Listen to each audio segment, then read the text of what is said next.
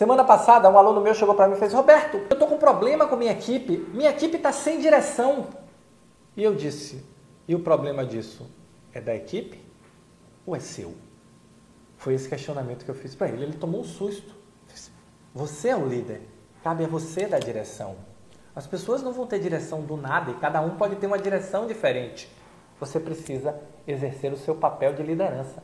E esse é o nosso papo de hoje. Olá, eu sou Roberto Gordilho e estou aqui para lhe ajudar a parar de viver apagado incêndio, se destacar e conquistar a sua promoção na organização de saúde. Qual é a direção que você dá para a sua equipe?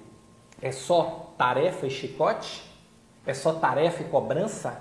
É só cobrança? As tarefas existem para cumprir um objetivo, alcançar um resultado.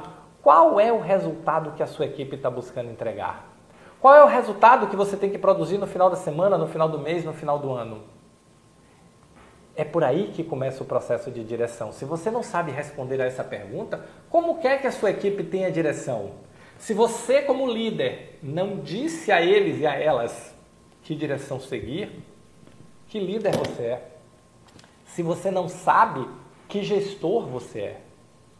Está gerindo o que? Tarefas, administrando tarefas do dia a dia, resolvendo problemas e apagando incêndio e achando que isso é gestão? Não é. Isso é administrar tarefa e resolver problema. Gestão é bater meta, entregar resultado, mobilizar pessoas, liderar pessoas.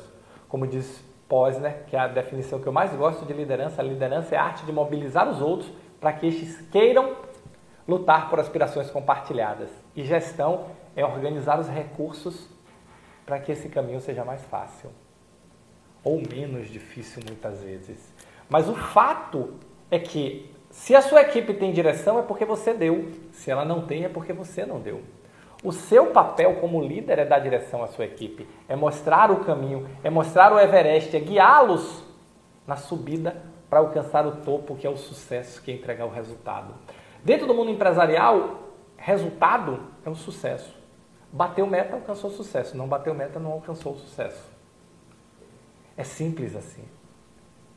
E você precisa construir na sua equipe esse sentimento de grupo, de time, a partir de um objetivo compartilhado que é a direção.